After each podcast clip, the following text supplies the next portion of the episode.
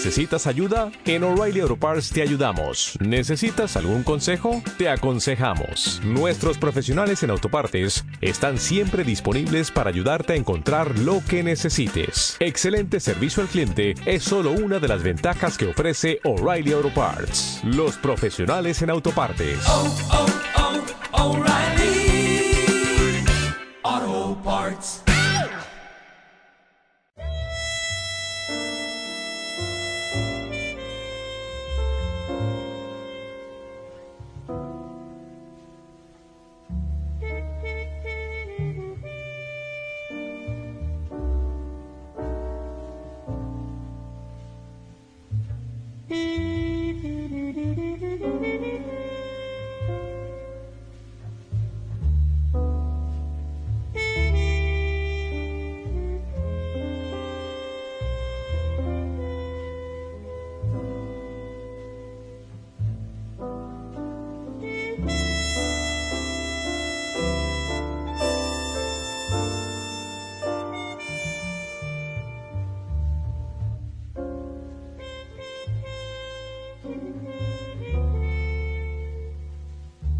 Se ha enfadado por lo visto, tengo que decírselo a todos ustedes, se ha enfadado el contrabajo.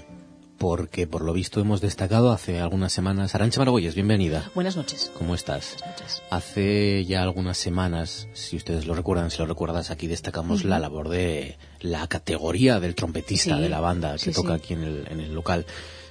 Y por lo visto me ha dicho el propietario que el contrabajo se ha sentido un poco discriminado porque no hemos valorado su papel. Claro, es que el contrabajo es un instrumento, digamos, po- Más- poco popular. Sí, es verdad. Sí. Más de segundo plano, ¿no? Sí. Es como, es como en un grupo de rock el bajista y el guitarrista. Sí. Claro. Sí, es verdad que Al no es, un guitarrista no. no es lo mismo. Aunque, aunque siempre se ha hablado de esa parte elegante, provocativa, ¿no? Misteriosa del, del guitarrista y el bajista de los grupos de rock. Sí. Quiero decir, de muchas, muchas chicas sobre todo, que no les, no les gustaba el, el frontman, no les gustaba el cantante, el solista, el- la voz, sino que iban hacia el guitarrista guaperas, ¿no? Sí, claro, el guitarrista, bueno, era, era otro nivel. Pero el es verdad que el, ya, contra- el bajista ya no. es verdad que el contrabajo, independientemente que sea un gran músico, como ustedes están Por supuesto, comprobando, por supuesto. no es muy atractivo. No es muy atractivo, es, bueno, ustedes no lo ven, pero es un señor de unos 60 y muchos años ya, con, con poco pelo, hay que decirlo todo. ¿eh? Es un virtuoso en el contrabajo, Sí. pero tiene poco pelo. Esto- Es un poco, a mí me recuerda un poco a la canción esta del hombre del piano, Mm. eh, pero cambiando piano por contrabajo, ¿no? Este hombre ya Sí. cansado de la vida, con tantos palos. Le brilla mucho la calva. Le brilla, sí, es Sí, verdad. es Sí, por pero, el pero es que, y- Mm. claro, es que le han puesto un foco justo encima. Pero bueno, es, es una gran banda, ¿eh? Es una gran banda y le- les agradecemos que nos amenicen las noches de los martes. Lo de siempre, ¿verdad? Camarero, Lo de por favor, lo de siempre. Gracias. Gracias. Que también es, es de destacar venir a un bar, me encanta y decir lo de siempre. Sí. Quiero Y que te lo pongan- habitual y que te conozcan y que ya lo sepan. Y que te pongan lo de siempre con el número de cubitos que a ti te gusta. Sí, las- sí, sí, sí, sí. Muy bien, muy bien. Muy bien, bueno, vamos con la investigación de esta noche. Tenemos aquí todos los archivos, tenemos aquí todos los documentos. Vamos a, a explicarles, a contarles, fíjense, el caso de la Lorena Bobit asturiana. De las dos, Lorena Bobita asturiana, porque, mm, por lo que yo pude saber hasta ahora, hay como mínimo dos. Tenemos dos, tuvimos. Tuvimos no dos. sabemos si las tenemos todavía. En diferentes lugares, en diferentes tiempos, eh, pero que las dos saltaron a la fama, bueno, pues también por la misma razón que Lorena Bobit. Por hacer lo que se dice comúnmente hacer un Lorena Bobit. Eh, Efectivamente. que es, como ustedes recordarán, Lorena Bobbitt, estamos hablando de los años 90, puede ser. Principios ¿no? de los 90, Pues sí. sí. Sí, años Sí. 90. Que eh, decidió cortar por lo sano. ¿no? Literalmente. Literalmente. Bueno, nos vamos hasta el grado de 1915. Sí, en 1915 eh, hay una hay una sirvienta. Este es un caso muy muy corto, ¿no? Digamos, hay, hay muy poca información de él. eh, a pesar de que debió ser un caso apasionante, que efectivamente apasionó a la sociedad asturiana, especialmente a la sociedad femenina asturiana, pero que los periódicos se cortaron mucho a la hora eh, de hablar de él, porque claro, era mm, un caso que no derivó en muerte, no era un crimen horrendo de estos que ocupaban los periódicos de de, esos años 10 asturianos, pero sí que era un caso, claro, nunca visto, ¿no? Eh, Aurelia Álvarez, eh, así se llamaba, era una sirvienta natural de grado de 21 años en aquel año de 1915, que parece ser que había tenido algún problema, nunca nos llegan a contar qué problemas exactamente había tenido con su novio. Su novio era un joven gijonés, ella servía en Gijón, y parece ser que era él era de, de bastante buena familia, ¿no? De, eh, quizás no buena familia de dinero, pero sí una familia bastante respetada y que algo muy malo le debió hacer este hombre a, a Aurelia, no solamente por lo que hizo, sino porque habiendo hecho lo que hizo, luego encontró, como vamos a ver, muchísimo apoyo por parte de muchas mujeres asturianas. O sea que la sociedad, em, especialmente las mujeres asturianas, respaldaron la acción de nuestra protagonista de esta noche. O- Totalmente. Eh, claro, tampoco era una acción que derivase, como, como sí que vamos a ver en nuestro segundo caso, ¿no? que derivase en una muerte horrible y en un juicio eh, tan grave. ¿no? Eh, pero sí que es algo que, que causa estupefacción. Ocurre el 13 de abril de 1915, cuando llega un joven herido bastante grave a la casa de socorro. Por aquella época los periodistas eh, tenían eh, varios, varios puntos en los que solían estar, claro, no existía el Twitter, no existía teléfono, eh, había que estar en el lugar de la noticia, ¿no? Y por supuesto, un lugar de la noticia era siempre la casa de socorro. Claro, Los donde periodistas pasaban- sabían que siempre tenían que ir a la casa de socorro porque ahí Claro. iban a enterarse los primeros de los crímenes. ¿Cuántas historias se eh, comenzaron en la casa de socorro, claro. verdad? Y, y esta es una de ellas, ¿no? Eh, Un periodista del noroeste eh, y otro del pueblo Astur que, rondaban por allí a última hora de la tarde, eh, ven entrar a un joven de bueno, que, que- que va por su propio pie, pero que eh, es atendido como si, como si estuviera muy grave, ¿no? Y eh, preguntan a los médicos eh, qué, qué le ocurre y nos lo cuentan de una forma tan, tan bonita, bueno, no sé si llamarla bonita, ¿no? Pero de forma eh, que, que hay que leer tan entre líneas. Lo que dijeron lo los que pasó. médicos según los periodistas. Sí, lo, lo que... eh, sí, lo- lo- explicando un poco aquel, aquel caso, ¿no? Esto está sacado, no, no añado ni quito nada, del Pueblo Astur, un periódico eh, de, de aquella época, de Gijón, que dice lo siguiente. Dice, este joven fue agredido por una mujer quien por espíritu de venganza, tal vez para satisfacer el odio que le produjo algún desprecio amoroso, le infirió la lesión en tan delicada parte del cuerpo, en tan delicado momento. Ah, me encanta. Porque claro, para Qué tener bonito. acceso a tan delicada Qué bien lo parte, claro, hab- había que estar en tan delicado momento. Efectivamente. Bueno, se, se podría hacer no estando en tan delicado momento. Hombre, en 1915 no se me Bueno, ocurre otra situación. Es verdad, es verdad. No. Eh, bueno, a ver, si- siempre hay sorpresas, ¿eh? claro, se me ocurren otras opciones, pero sí es verdad que la más práctica es en ese delicado Eh, momento. Claro, claro. Vale. El caso es que Aurelia, que pasa de- inmediatamente para la cárcel, ¿no? Sin, sin, eh, sin motivaciones de, de ningún tipo, ¿no? Porque prácticamente este hombre, claro, él, él se puede defender y él dice quién se lo hizo, ¿no? Entonces las autoridades van, la buscan y la meten en el calabozo directamente como es razonable. El caso es eh, que este caso despierta muchas simpatías. No sabemos por qué, no sabemos qué le había ocurrido a la joven Aurelia para hacer aquello, eh, pero en Gijón se hablaba mucho y quizás la gente sí supiera algo que le hubiera hecho este joven que justificase, no sé cómo, eh, la, la delicada lesión en tan delicada parte. Es decir, ¿no? que desde el primer momento la sociedad gijonesa ya apoyó al, a, en este caso, la agresora. apoyó a la agresora totalmente. Fijaos, no solamente mm, lo vamos a saber porque al cabo de un tiempo, de unos meses, cuando se celebra el juicio, que por cierto le caen tres años, tres años de cárcel, una pena bastante cómoda para, para haber hecho lo que hizo Aurelia, no solamente porque incluso habiendo acabado el juicio a altas horas de la noche, eh, había una gran masa de mujeres, eh, sobre todo mujeres, ¿no? También algún hombre por ahí, pero sobre todo mujeres, esperando a que ella saliera de la audiencia provincial en Oviedo, eh, apostadas en la, en la plaza de Porlier, que la reciben con una gran ovación. No solamente con eso, que es, digamos, bueno, medio normal, ¿no? Eh, hay muchos casos que, que finalizan así. Recordemos, por ejemplo, hablando de mujeres despechadas, en 1931, en Trubia, la mujer que se queda embarazada, el novio no se quiere eh, hacer cargo del, del niño y ella, desesperada, en una riña, porque además le parece que se le iba bastante la mano, le mata a paraguazos.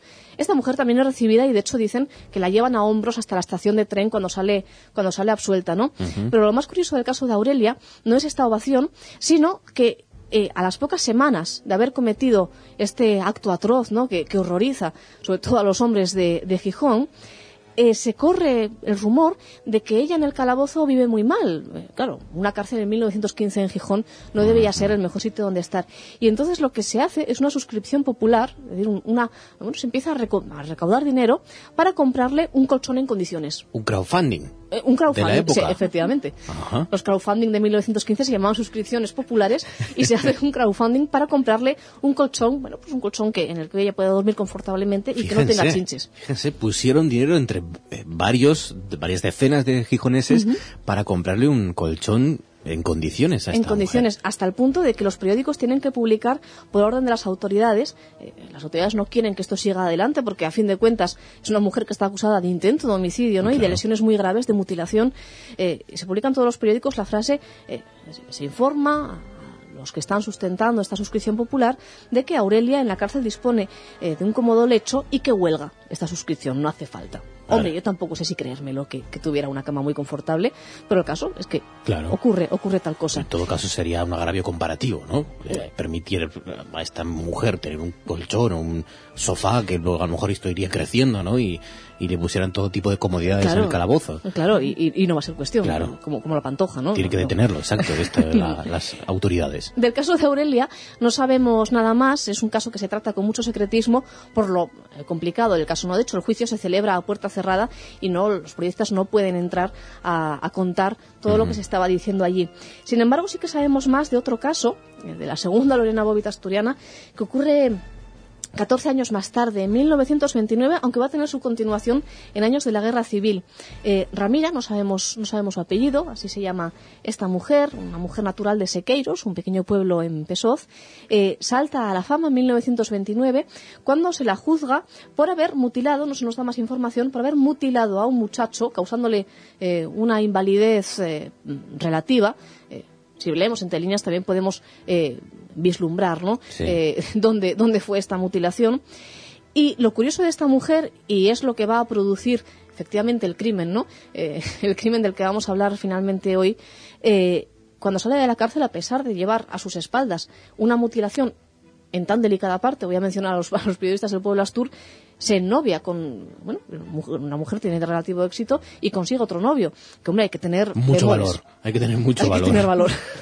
en tan delicada parte. hay que estar muy enamorado. Sí, sí. Este hombre que se llama Nemesio, eh, bueno, pues eh, se novia con Ramira y parece ser que en años de la, de la Guerra Civil, 1937-1938, tienen un hijo, eh, ambos sin estar casados, un hijo que, que Ramira por lo menos dice, asegura, que es de, de este Nemesio. Sin embargo, Ramira no tiene muy buena fama entre la gente del pueblo, como es, como viene siendo razonable, ¿no? Después de, de lo ocurrido en 1929. Y Nemesio se siente bastante presionado por, por estos rumores que corren de Ramira. Dicen que si se va con todos, dicen que el niño puede ser de cualquiera. Y Nemesio no aguanta más la presión. En enero del 38, a finales de enero de 1938, eh, en, en la Fuente Grande de Sequeiros, él la cita eh, para hablar. Eh, le dice esa frase fatídica, ¿no? Del tenemos que hablar. Y allí le informa que quiere cortar las relaciones eh, porque bueno, no, es muy apropiado en este caso hablar de cortar las relaciones, pero el caso es que eso le dice, dice que, bueno, eh, que no quiere seguir más porque ella Sí. eh, tiene una fama un poco mala.